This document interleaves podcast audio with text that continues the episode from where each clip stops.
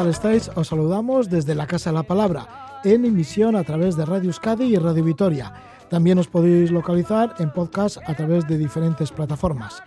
Para empezar, vamos con el tema marino, el tema marino de la semana, en la sección A Golpe de Ola. Y en esta ocasión contamos con los buceadores Luis Marinaya y Carlos Preciado. Pertenecen a la sección de actividades subacuáticas del Club Náutico de San Sebastián. Nos van a relatar la arqueología submarina que realizan cerca de la costa de Donostierra como son las inversiones que han hecho del barco mercante alemán Joa Pessoa, el Joa Pessoa que se hundió en el año 1942. Han estudiado su documentación y nos contarán su historia. Luego nos vamos a comunicar con Londres, en donde reside el periodista ambientalista Carlos Fresneda. Carlos nos explica quiénes son algunos de los personajes que aparecen en su libro Ecohéroes, 100 voces para la salud del planeta. Son propuestas valientes y comprometidas a nivel personal y colectivo para que nuestro planeta sea viable y compatible con el resto de seres y plantas. Carlos Fresneda, que sabe mucho de temas medioambientales, nos habla de sus ecohéroes.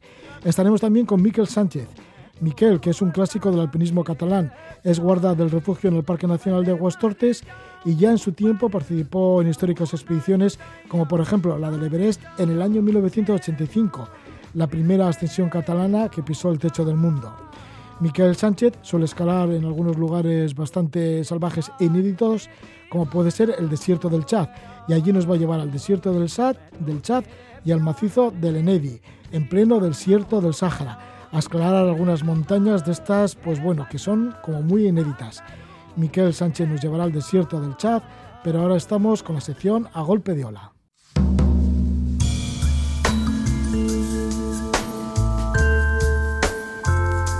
En la Casa de la Palabra, escenas marinas, a golpe de ola.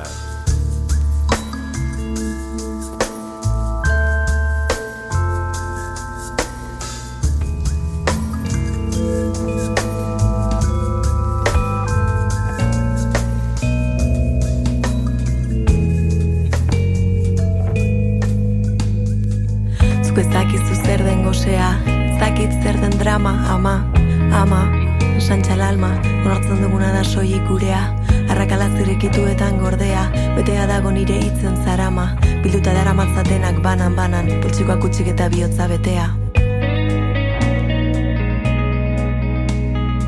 Poltsikoak utxik eta bihotza betea.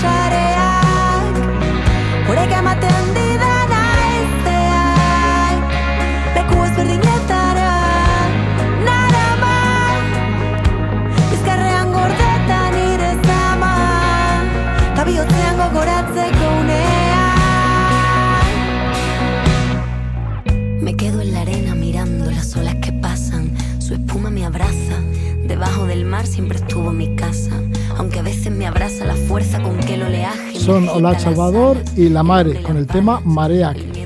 Hola Salvador, cantautora de Donosti, y es que nos vamos a acercar a Donosti, nos vamos a ir hacia un pecio, un pecio que se hundió hace ya mucho tiempo, en junio del año 1942. Es el mercante alemán Joa Pessoa. Se hundió frente a las costas de Donosti, era un buque de 100 metros de eslora y 3.000 toneladas de carga que transportaba mineral de hierro de Bilbao a Burdeos. Lo hacía para la industria bélica nazi en plena Segunda Guerra Mundial. Fue acosado por un submarino británico que le hizo acercarse peligrosamente a la costa y chocó contra el arrecife de Picachilla, un peligroso bajo a mar abierto entre Donosti y Pasaya. Submarinistas del Club Náutico de San Sebastián están documentando el pecio del Joao Pessoa y bucean entre sus restos para dejar testimonio histórico. Tenemos con nosotros a uno de estos submarinistas, a Luis María Naya, catedrático de Historia de la Educación en la Universidad del País Vasco. Fue presidente del Club Náutico de San Sebastián del año 2011 al 2015. Bienvenido, Luis, Luis Marí. ¿Qué tal Gabón, estás, buenas noches. Buenas noches. Y estamos también con Carlos Preciado, que al igual que Luis Marí, es buceador de la sección de actividades acuáticas del Club Náutico de San Sebastián. Bienvenido, Carlos Gabón. Buenas Hola, noches. buenas noches. Bueno, pues haber realizado trabajos de arqueología submarina, además de en Guipúzcoa, pues también en Cantabria, en la costa mediterránea española, en Cerdeña. O sea que os gusta mucho esto del submarinismo arqueológico o del arqueosubmarinismo, ¿no, Luis María? Pues, ¿O Carlos? Pues sí, sí, llevamos bastantes años trabajando en esto y bueno, pues trabajamos con la Universidad de Zaragoza y con diferentes estamentos y pues a lo largo de la costa mediterránea normalmente. Carlos, ¿y por qué os estáis especializando en esto? En hacer submarinismo entre restos arqueológicos o sobre todo en pecios, ¿no? En barcos hundidos. Pues al final, eh, porque te gusta, ¿no? Eh, nosotros éramos buceadores normales y a través de un amigo, pues nos ofrecieron eh, trabajar los veranos, en nuestras vacaciones, trabajar en proyectos arqueológicos, pues en la península, ¿no? Y pues nos animamos y fuimos y empezamos así en ello, a trabajar en el estrecho, ahí fuimos varios años y luego por, por diferentes partes del Mediterráneo. ¿Qué alicientes tiene esto de ya en general de bucear entre pecios? Porque sí que habéis buceado entre pecios en el, en el Mar Rojo y en otros sitios.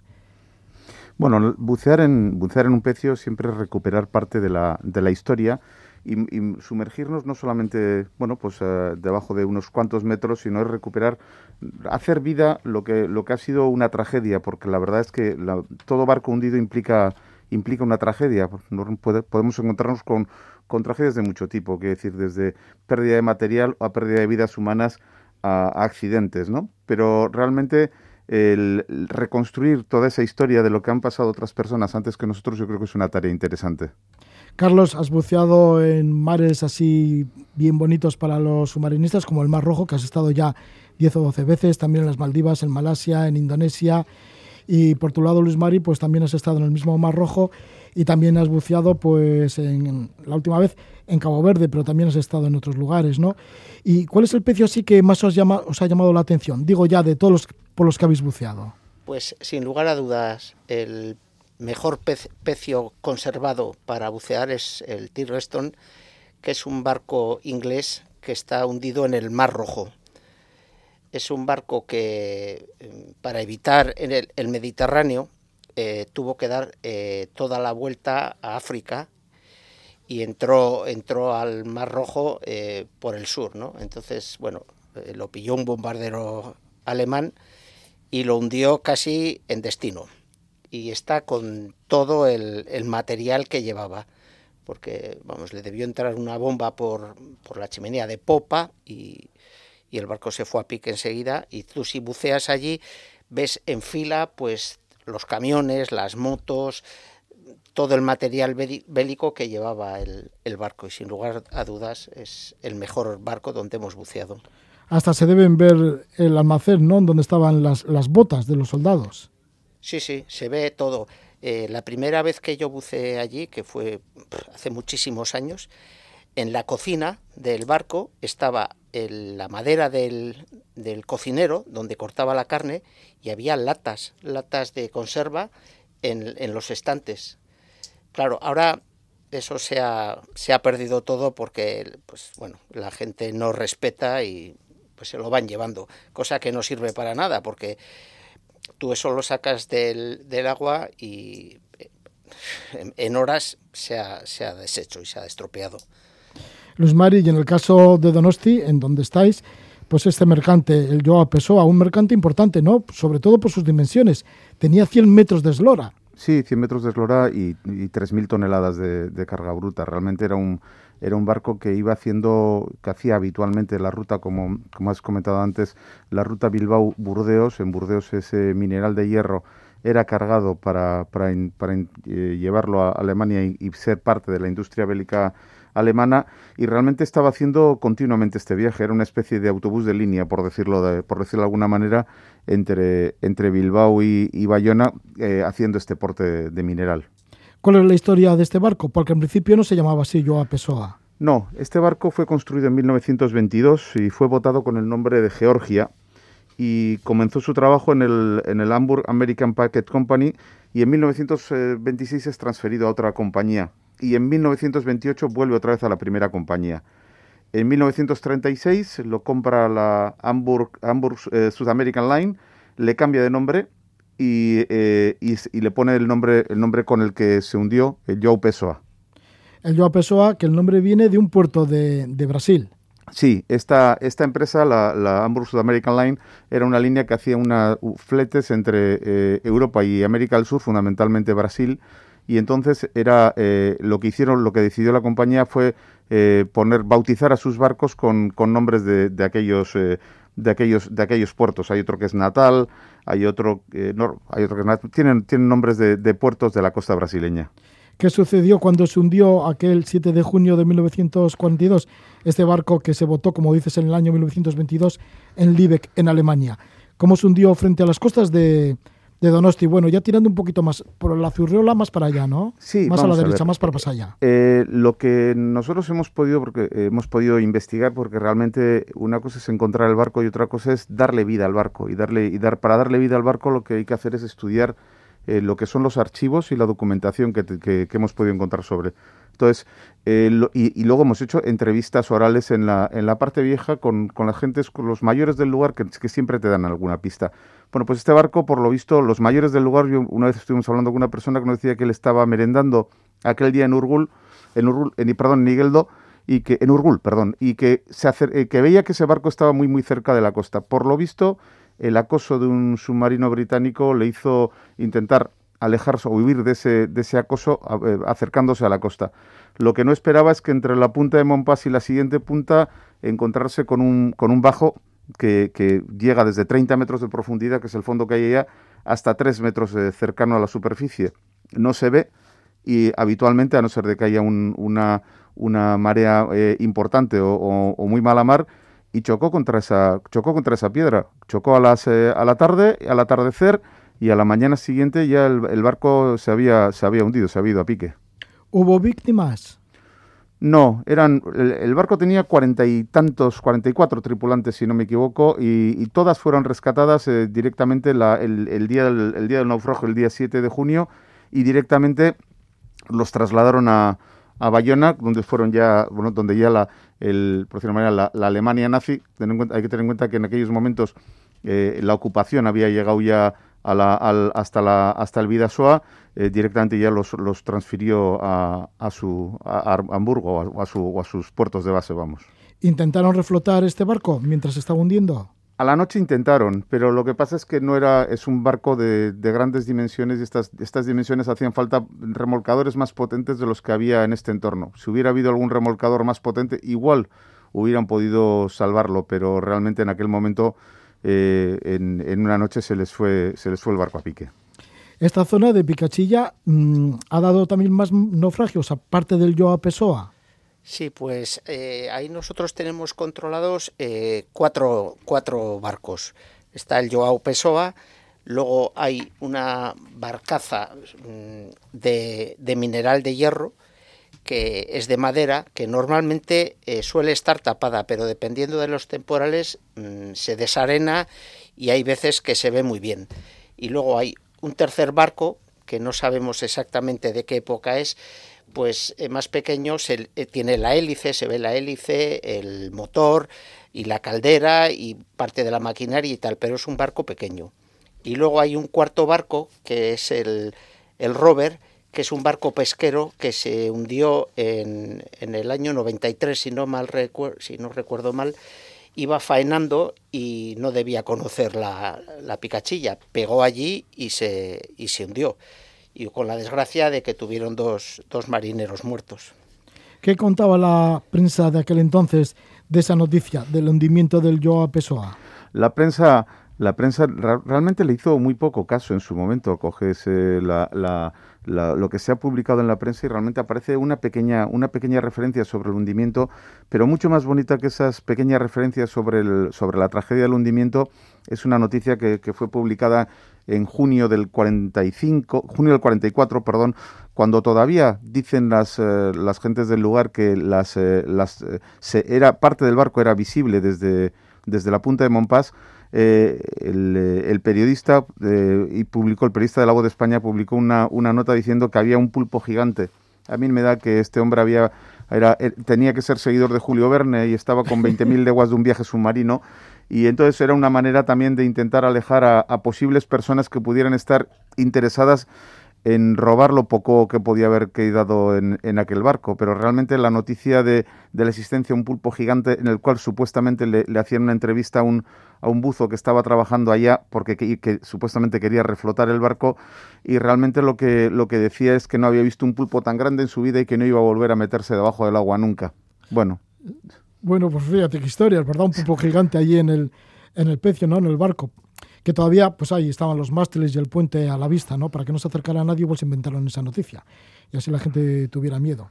Bueno, el caso es que, ¿qué es lo que queda hoy en día del Joa Pessoa? Cuando buceáis entre sus restos, ¿qué es lo que todavía está? Bueno, ¿Qué es visible? Hay que tener en cuenta que en el año 45 encargaron a, a un buzo clásico, a Genero Mancisidor, que, desga, que desguazara el barco, ¿no? Entonces, Claro, él desguazaría pues eh, con los métodos que tenían y nosotros supongo suponemos que utilizaría dinamita y pues para mm, sacar planchas y, y, poder manejar los trozos de, metal, ¿no? Entonces, eh, mucha parte del barco pues eh, se, se, lo llevaron para la chatarra. Entonces ahora lo que se ve pues es eh, parte de la obra de la obra muerta, cuadernas, parte de la carga y luego hay pues hay piezas que no sabemos exactamente qué pueden ser, pero bueno, piezas del barco. No es un, un, pecio en el que tú entras por un sitio y te mueves por las bodegas, no, no. Son los restos de, de lo que quedó después de que el buzo este pues eh, hiciera su trabajo, vamos. ¿Es fácil moverse por el Joao Pessoa en la actualidad? Sí, sí, sí. A ver, es un, es un pecio que a diferencia de otros en los cuales eh, eh, introducirse en una, en una bodega es, es, es, una tarea peligrosa porque realmente uno, tiene, uno debe llevar un hilo de vida para luego poder encontrar la, la, salida.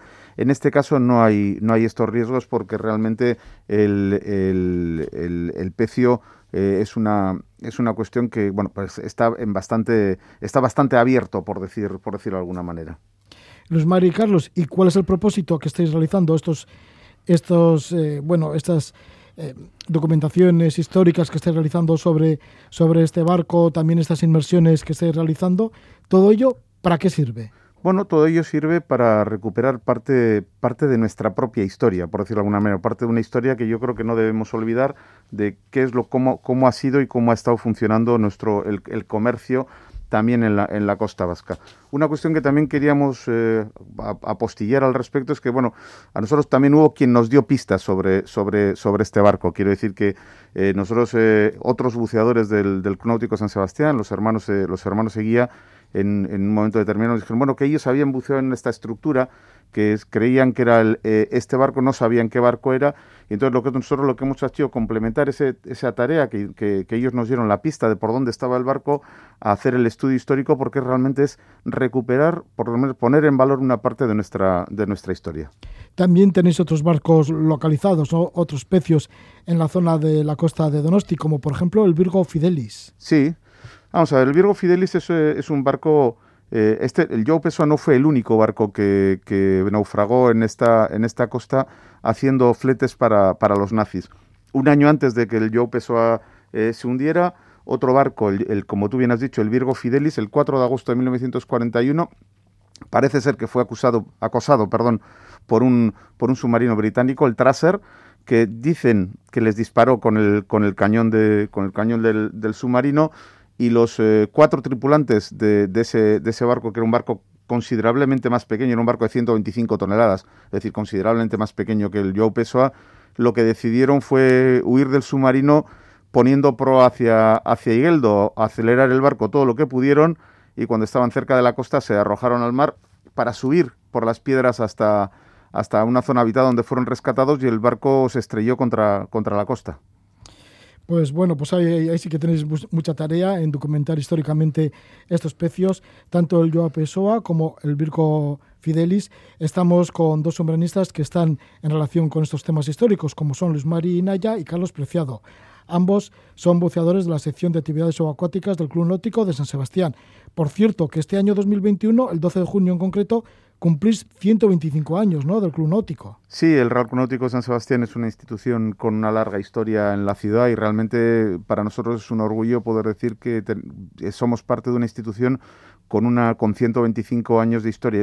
A ver si, si la si la pandemia nos deja, eh, intentaremos eh, realmente hacer eh, mucho más social esta, esta, este cumpleaños del, del, club y cantarle el cumpleaños feliz como se merece, porque 125 años realmente es, una, es un largo recorrido para una entidad deportiva.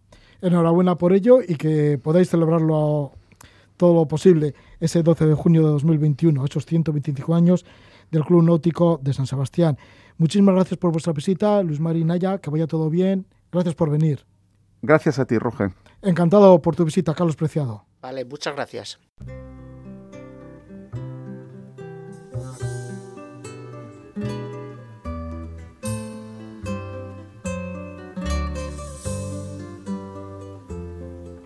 Cambia lo superficial, cambia también lo profundo, cambia el modo de pensar Cambia todo en este mundo, cambia el clima con los años, cambia el pastor su rebaño, y así como todo cambia, que yo cambie no es extraño. La potente voz de la cantante sudamericana, la cantautora sudamericana ya desaparecida lamentablemente, Mercedes Sosa, con el tema Todo cambia Así se iba a llamar un libro del cual vamos a hablar ahora. Vamos a hablar con Carlos Fresneda y un libro que no se ha llamado Todo cambia, sino Ecohéroes. Enseguida hablamos de los ecohéroes, pero antes escuchamos este tema de Mercedes Sosa, Todo cambia.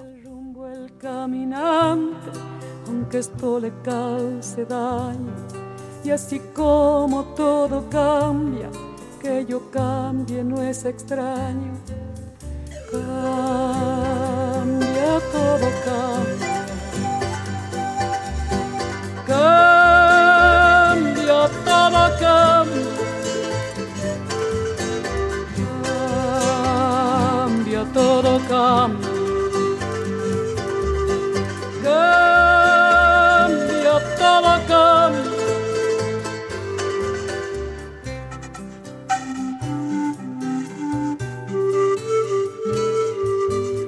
Periodista ambientalista Carlos Fresneda está convencido que la pandemia ha puesto en evidencia la necesidad de un cambio profundo en nuestra relación con la naturaleza. De la mano de un centenar de lo que él denomina ecohéroes, publica un libro que nos acerca a lo que puede ser la realidad de esta década que estamos viviendo.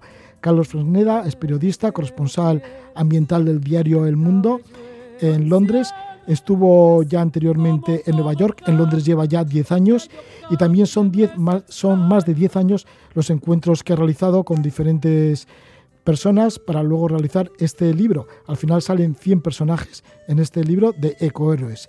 Le damos la bienvenida a Carlos Fresneda. Muy buenas noches, Carlos. Hola, buenas noches, ¿qué tal? ¿Cómo estáis? Bueno, pues hoy desde Londres eh, estás ahora como corresponsal, antes como decíamos en Nueva York, y esto te ha dado pie también para ir buscando a personajes que forman este libro, Ecohéroes, personajes internacionales. Internacionales y nacionales también, ¿no? Con algunas escapadas que he podido hacer a, a España o con personajes también españoles internacionales como en este caso el, chef José Andrés, que, bueno, está también ahí entre, entre los ecohéroes, junto a gente como Greta Thunberg, Jane Goddard, James Hansen, eh, James Lovelock, el padre de la teoría Gaia, gente con renombre y muy conocida y luego también gente menos conocida pero que hace una labor súper interesante que me ha, me ha interesado mucho destacar. ¿Por qué tantos años en busca de estos ecohéroes? Bueno, han sido, han sido varios intentos de sacar el, el libro en momentos muy concretos y, y, bueno, justamente antes de la pandemia ya tenía el acuerdo con la editorial, con RBA, para, para sacarlo, con eso, ese doble posible título de y o Todo Cambia, no, no estaba decidido en aquel momento. Pero claro, pasó lo que pasó y gracias también al apoyo de la editorial, el, el libro eh, como que ha experimentado un giro, ¿no? Eh, para adaptarlo un poco a estos a estos tiempos cambiantes como, como no esperábamos quizás hace, hace un tiempo, ¿no? Entonces el mensaje de fondo del libro es que bueno que lo que lo que ha pasado sin entrar eh, en disquisiciones sobre lo que hay detrás o no hay detrás, eh, desde luego nos ha hecho, nos ha hecho cambiar nuestra relación con, con todo, con la, con la ciudad, empezando con el boom de las bicicletas y con cantidad de, de cambios que se han experimentado post confinamiento, a la forma de alimentarnos, la forma de movernos o de no movernos, como en este, como, como en este caso, a la forma de conseguir la energía, de, el cambio que tiene que dar la, la economía, que es fundamental y, también he dedicado varios capítulos sobre todo ya para como conclusión también el capítulo de la, de la educación, ¿no? Otro capítulo del consumo, otro capítulo de, del clima, pero la educación es lo que cierra el libro, yo creo que está también un capítulo básico y una asignatura pendiente, ¿no? La educación tiene que cambiar radicalmente y, y reconectar a los niños con la, con la naturaleza. Sí, en estos 100 ecohéroes pues hay activistas, hay emprendedores, hay economistas, hay urbanistas, hay científicos Mm, ¿Qué te han contado de ese cambio de la economía, por ejemplo, en el caso de la economía? ¿Qué debemos cambiar? En el caso de la economía, sobre todo hablo con, eh, con Diego Isabel La Moneda, que es un emprendedor palentino, que es el, fundador del, foro NESI. Eh, es un foro, un punto de encuentro de las otras economías que han ido hasta ahora muy, muy separadas. Y él ha creado ese, este punto de encuentro que se reúne cada dos años en, en Málaga y sobre todo hemos hablado mucho, y es otro personaje que no está incluido en el libro, pero que, que lo estará en el próximo, ¿no?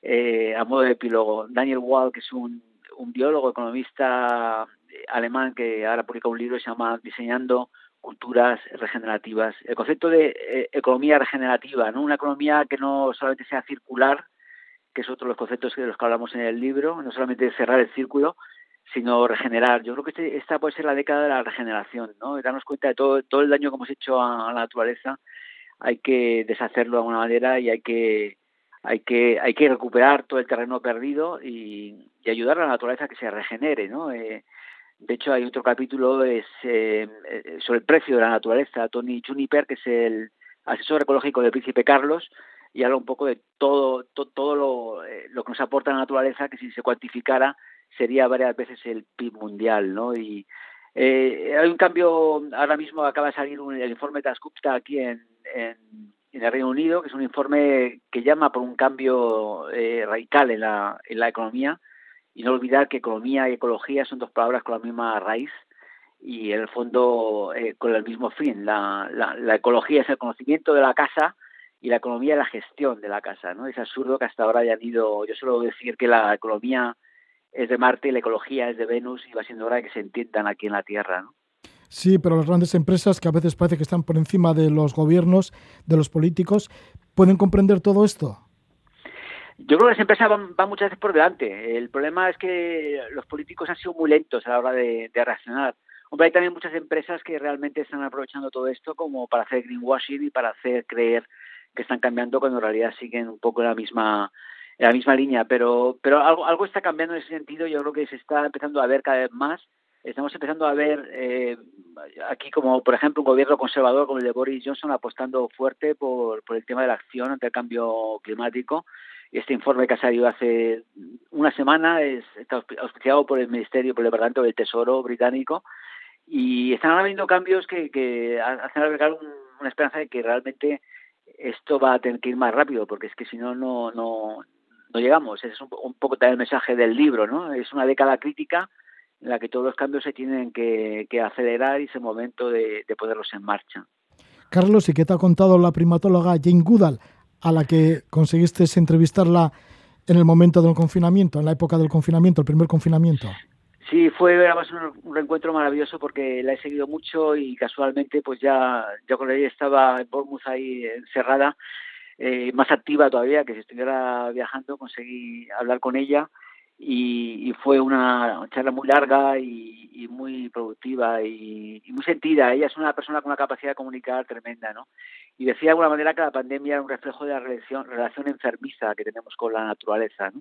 Estamos agrediendo a la naturaleza de una manera eh, que, que, no es visible quizá, pero que, que, que, realmente cuando pasa esto es una manera de, de la propia naturaleza de, de, de, vengarse o de o de alguna manera responder a esta agresión que está sufriendo por parte por parte del hombre. Yo no quiero entrar ni salir en lo que hay detrás de la, de la pandemia, pero lo que sí es cierto es que el 60% de las enfermedades son zoonóticas y que el SIDA y el ébola también tienen su, su raíz en un, en un contagio de, del mundo animal a, a, bueno, al mundo humano. Jen Goodall no, no insiste mucho en no levantar esa barrera. Nosotros eh, todos somos animales, empezando por los humanos y los simios, nuestros parientes más directos. Y, y, bueno, su conclusión era esa, ¿no? que había que cambiar radicalmente nuestra relación con la naturaleza y para ella ojalá sea esa la, lección que, que, podamos extraer de, de, lo que está pasando. Jane Goodall, que en la actualidad tiene 86 años, también has entrevistado a James Lovelock, que es el padre de la teoría de Gaia. Sí, además eh, ya pasaron de los 100 años. James Lovelock es, es como, a veces tiene esa mirada como de niño inquieto. Es increíble porque hicieron una exposición de su vida de milagros en el Museo de Ciencia. Él es también inventor, él tiene, tiene la verdad, muchas vidas, ¿no?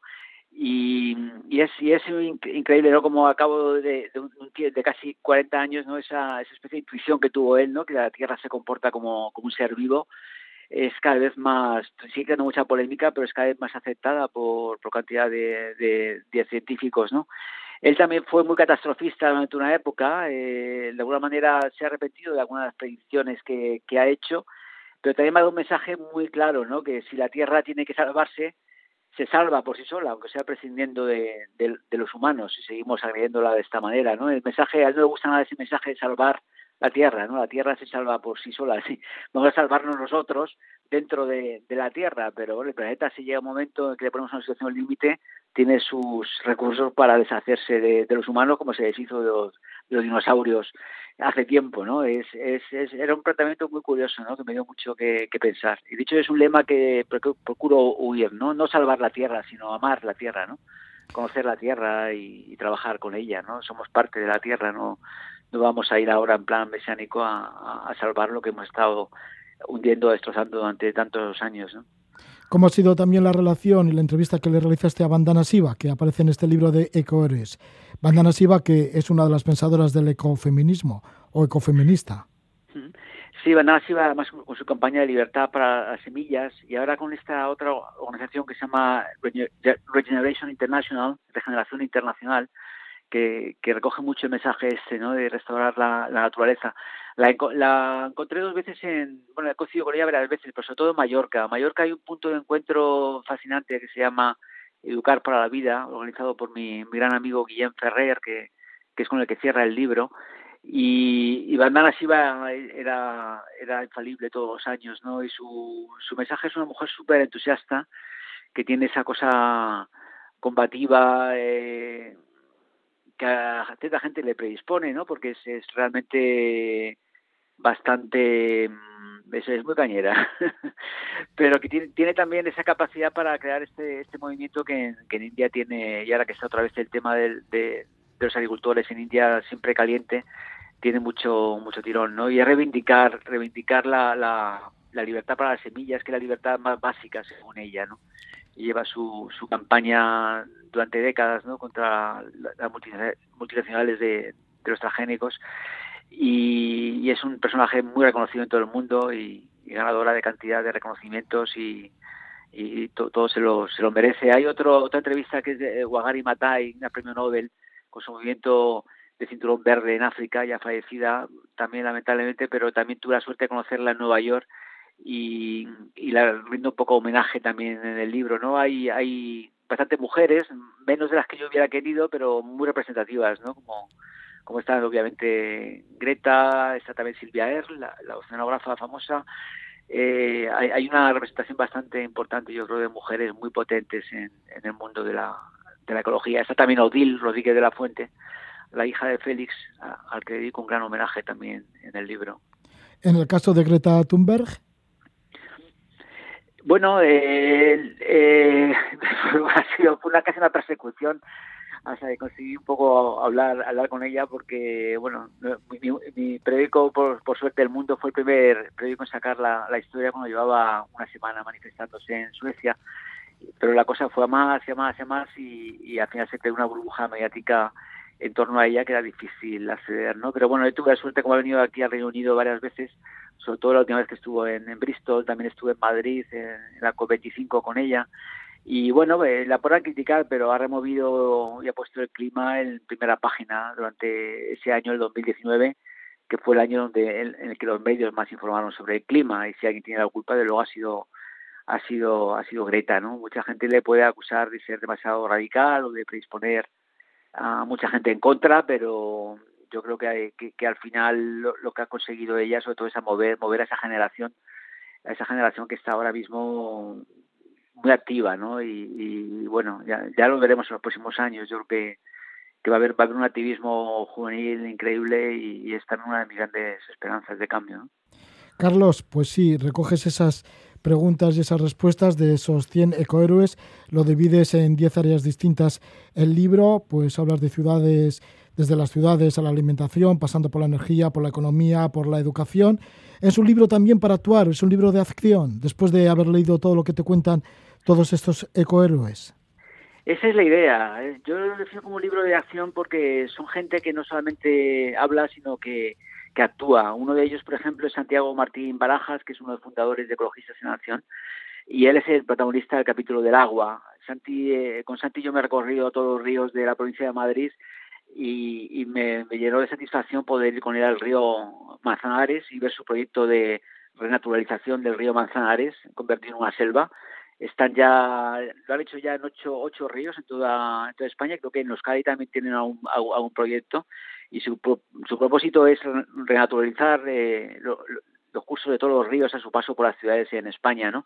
Y es un ejemplo muy claro de, ecologistas haciendo, ¿no? Y además él lo, lo, reivindica mucho, ¿no? Hemos denunciado tropelías durante mucho tiempo, es el momento de pasar a la acción y demostrar a la gente que sabemos hacer cosas, ¿no? Y lo que han hecho en Madrid con el río Manzanares es, es, es increíble. Yo, alguien que, que no haya ido a Madrid en 10 años, que se pasa a dar una vuelta y, y, y alucina viendo eh, Martín Pescador, eh, eh, toda esta selva que se ha generado alrededor de, del Manzanares que, que era absolutamente impensable hace unos años. Estamos con Carlos Fresneda, nos habla desde Londres de su libro Ecohéroes, que lo edita RBA. Muchísimas gracias por estar con nosotros, por compartir. Carlos Fresneda. Muchas gracias, Roger. Yo quisiera recordar la, la web, es ecohéroes.info. Cualquiera puede pinchar ahí y ver un poco fotos, eh, vídeos y información sobre el libro y, y, espero que la gente le sirva de inspiración y pase, y pase a la acción.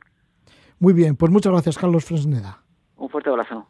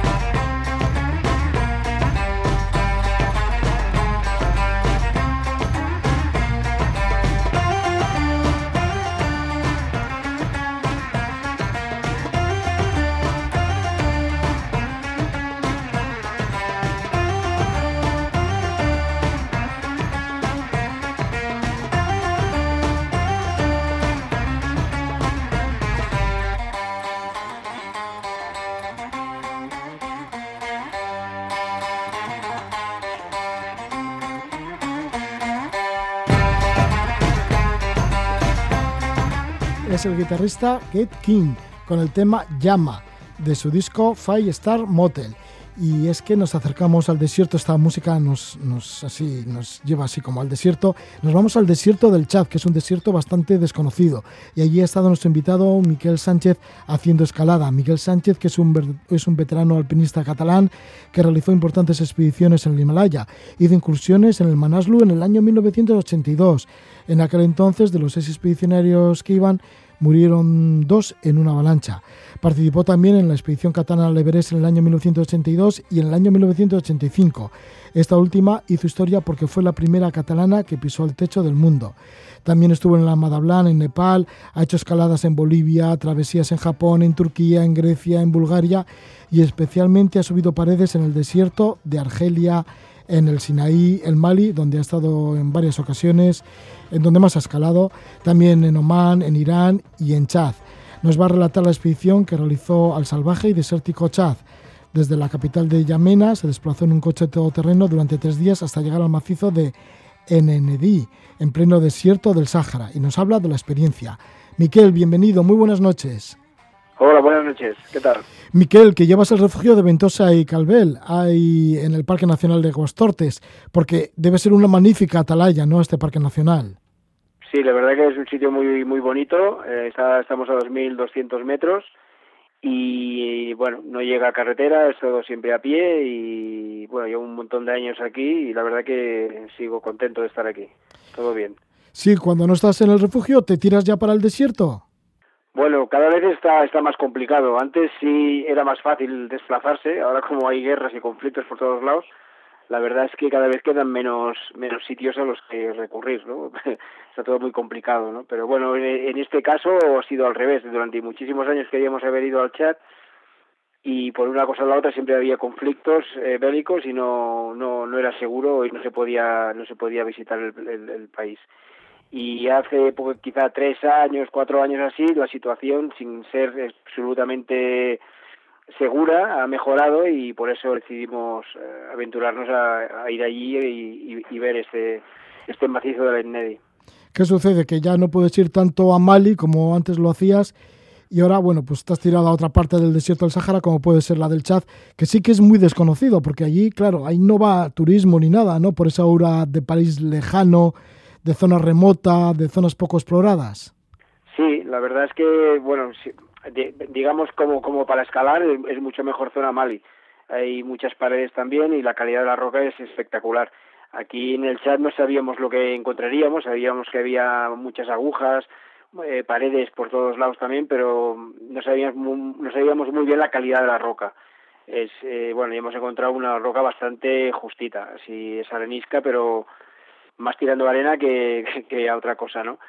pero bueno, lo, la excusa era la escalada. En principio lo que queríamos era conocer esta zona que, que tantos años está cerrada y no, no se ha podido visitar. Y bueno, por eso decidimos ir allí a la aventura a ver qué, a ver qué había, ¿no? Y bueno, eh, la verdad que el viaje es, estos viajes es un completo, ¿no? Es decir, la escalada es una cosa más de las muchas que hay en un viaje de ese tipo y yo terminé contentísimo de, haber ido y la verdad que con ganas de volver y conocer otros sitios que no, que no visitamos, ¿no? porque eso es, enorme. ¿Cuál es la ubicación del macizo de Nedi? Porque ya hemos dicho, se llega a la capital, a Yemaná, y luego ya tenéis tres días de coche, de todo terreno. Sí, llegas en Yemena, que es la que es la capital, y de ahí tienes, bueno, un poquito de carretera asfaltada, muy poco, y después ya son tres días eh, prácticamente de, de, pista mala, de, de, tierra y arena, hasta la entrada, hasta, hasta la entrada del, del macizo del Ennedi, que es un macizo, para que te hagas una idea, es, es, de la superficie de igual que, que Suiza, o sea, es muy, muy grande, ¿no? Y la parte explorada es muy, muy poca, muy poca porque es muy complejo adentrarte ahí, no puedes ir con un coche solo, por si hay averías tienes que ir como mínimo dos, tienes que llevarlo todo encima. El agua, pues sí que hay pozos de agua, pero tampoco hay muchísimos, con lo cual, bueno, la, estrategia es un poco, un poco compleja, ¿no? He visto fotografías tuyas en la revista Desnivel, en donde ahí se forma, pues en esta meseta, eh, se forman gargantas, valles con infinidad de agujas y arcos. El lugar es como precioso, ¿no? Incluso vosotros en el artículo decís que es un lugar parecido al fin del mundo. Sí, la verdad es que sí, porque es decir, claro, después de, cuatro días de, o de tres días de, pista, ¿no? Prácticamente no pasas ningún poblado ni nada. Llegas a, a, Fallá, que es la, el último pueblo así un poco un poco grande donde puedes comprar cuatro cosas, pero no no, no ves movimiento, ¿no? Y al te metes ya dentro del macizo del Nerdi, pues es, es como muy no sé muy no hay nadie no es que es como muy muy muy muy solitario todo no y encima van surgiendo estas estas agujas estos arcos tan espectaculares por todos los lados no es como a veces es como irreal no es, es una sensación muy muy bonita no sentir cada vez cuesta más encontrar sitios así no eh, que, que, que, nadie te pueda hablar de cómo ha ido o qué se ha encontrado, ¿no? Porque ahora mismo hay información de todo donde quieras ir, casi en todo encuentras información. Y bueno aquí no era no era el caso no y era uno de los alicientes que, que, tenía el viaje. Y te encuentras con lugares como Aloba que es un arco de piedra de 77 metros de ancho por 100 metros 120 metros de altura que será uno de los más grandes del mundo. Sí no no sé cómo que, en qué ranking en qué número está pero sí es espectacular porque más vas avanzando por ya eso ya no es pista es campo a través ahí por, por, por, por, las, por las dunas y por la, y por la arena y de repente en un recodo que ya no ya no pasa el coche aparece el, el arco este que es espectacular no es como como si fuera la entrada a un a otro sitio no a otro mundo no es, es, es acojonante la verdad es que es muy impresionante no y, y no solamente el arco o sea todo el trayecto para llegar hasta el arco es, es, es un paisaje de una belleza o sea que te quedas ahí como como como no sé conmovido no de lo bonito que es no ¿Qué es lo que habéis estado escalando? Algunas de las agujas. Y luego también hay como dos montañas que parecen un dromedario sentado sobre la arena. ¿También habéis ascendido a este dromedario? Sí, sí. Se, se llamaba, esta montaña se llama el dromedario. Y bueno, sí, es como, es como la, como la silueta de un, de un, de un dromedario sentado, ¿no? Tienes una montaña que es la joroba y después tienes otra que es la, que es la cabeza y hicimos una vía, eh, bueno, no, no, se había escalado nunca, hicimos una vía en cada en cada una de las de las montañas, ¿no? La roca no era muy muy buena, la verdad. En la joroba todavía estaba bien, pero en lo que es en la cabeza, el último largo antes de llegar, hostia, estaba muy muy parecía barro casi, ¿no? O sea, bastante precario. Y sí, además nos, nos llamó la sorpresa porque en la cabeza llegamos arriba evidentemente si llegas escalando piensas que, que, es, que es virgen, que ahí no, ha habido nadie, ¿no? Y después andando por la cumbre, que era muy muy muy muy amplia, encontramos eh, encontramos piedras de, moler el grano y grandes rocas también agujereadas donde donde molían el grano, ¿no? Y trozos de, de cerámica. Es decir, que allí no sé cuándo, pero allí había vivido gente. ¿Y cómo pudieron subir hasta allí? Vosotros subisteis escalando, ¿no? Con cuerdas, pero bueno, igual hay otra manera de subir, ¿no? No, no. Ahora mismo no. Yo creo que, que no sé, muchísimos años atrás, igual eh, en lugar de ser vertical era muy, muy arrampado y las lluvias, el viento ha ido llevándose esa tierra y al final ha quedado lo que era un poco más duro, que es, que es vertical, ¿no? Pero tal como está ahora, ya digo, no sé, no, no por ningún sitio podría subir ahí sin cuerdas, ¿no? Así que para vosotros fue una sorpresa, creyendo que habéis llegado a un lugar casi intocado y de repente encontraros con restos de cerámica. Sí, te cae cara de tonto y dices, mira qué bien, aquí he subido a alguien antes, ¿no? Sí, sí. Y nunca puedes pensar que, que es el primero en nada. Parece ser que los lugareños se molestaron por vuestra presencia en esta zona. Sí, nos vienes ahí arriba ellos no, no entienden, el que, que, es normal que no lo entiendan, que, que para qué subimos ahí arriba, ¿no? Es decir, no les puedes explicar que subes por placer, por, por, por, por diversión, por deporte, pero siempre piensan que subes algo allí para, para algo, ¿no? O para ver desde arriba a ver si hay si hay otras no sé no, es que no, no te puedes meter en su cabeza no eh, la cuestión es que se enfadaron bastante y nada nos bajamos de allí y nos fuimos a otra zona. Pero sin más tampoco no no hubo no hubo nada más no están en su casa tienes que acatar la, sus leyes. No les gusta que subas ahí pues nos vamos no pasa nada. ¿Qué os fuisteis a escalar tres agujas que las llaman los guardianes de Enedi? Sí, después en, en, lo que es la entrada, cuando antes de entrar a lo que es bien bien el macizo del Nedi, es una zona de, de un gran desierto de arena y, empiezan a, a, ver algunas algunas paredes, algunas agujas así un poco repartidas, ¿no? Y le llaman los, guardi los guardianes, ¿no? Y ahí tampoco se había escalado nunca, o creo que porque no había arriba, no había nada. Y nos gustó bastante el sitio y, y sí, pasamos ahí un par de un par de noches y sí, la verdad es que es claro, te, subes arriba, ¿no? Y ves todo el, toda aquella inmensidad de arena.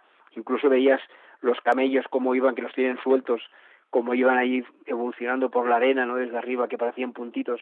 No sé, la verdad es que es un sitio cojonante.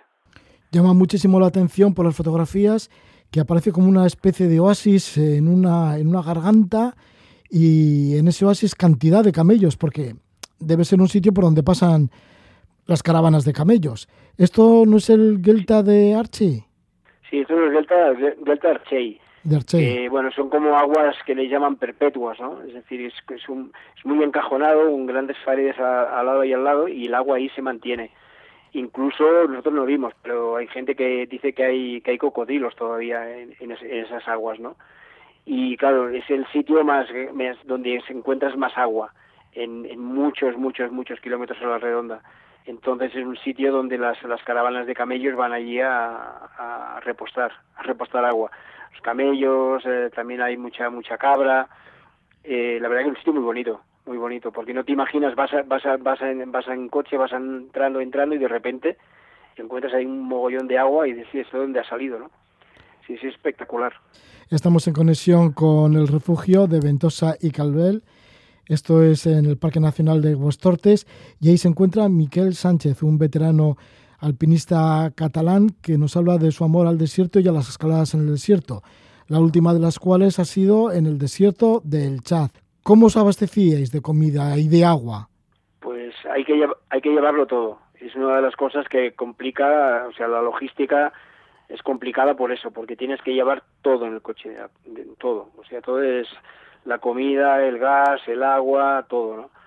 Porque tienes que hacerte la idea de que no vas a encontrar nada. Sí que algún día encontramos algún, algunos nómadas que tenían, un día compramos un pollo, otro día un cordero, pero bueno, no puedes contar con eso, ¿no?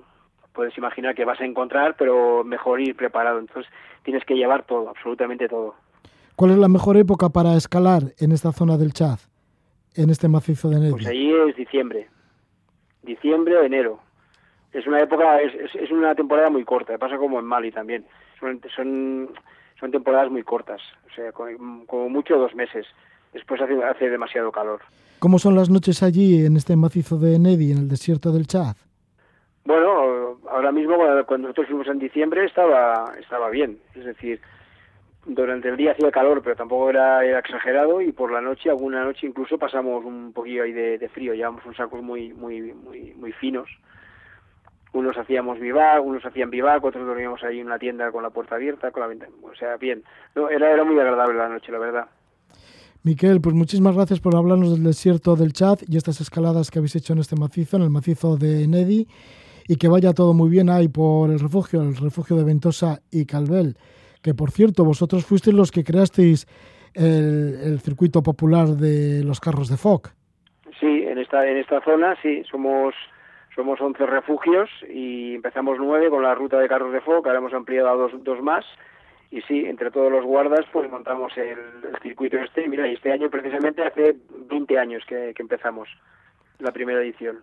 Miquel, que vaya bien por ahí, por Aguastortes. Venga, muchas gracias. Cuidaros, un abrazo. Salimos del desierto del Chad y nos vamos escuchando cantar a John Paul Kitsch en su reciente disco y el tema If I Were Get the Change Again. Que disfrutéis muchísimo, buen amanecer, que vaya todo bien, Gabón.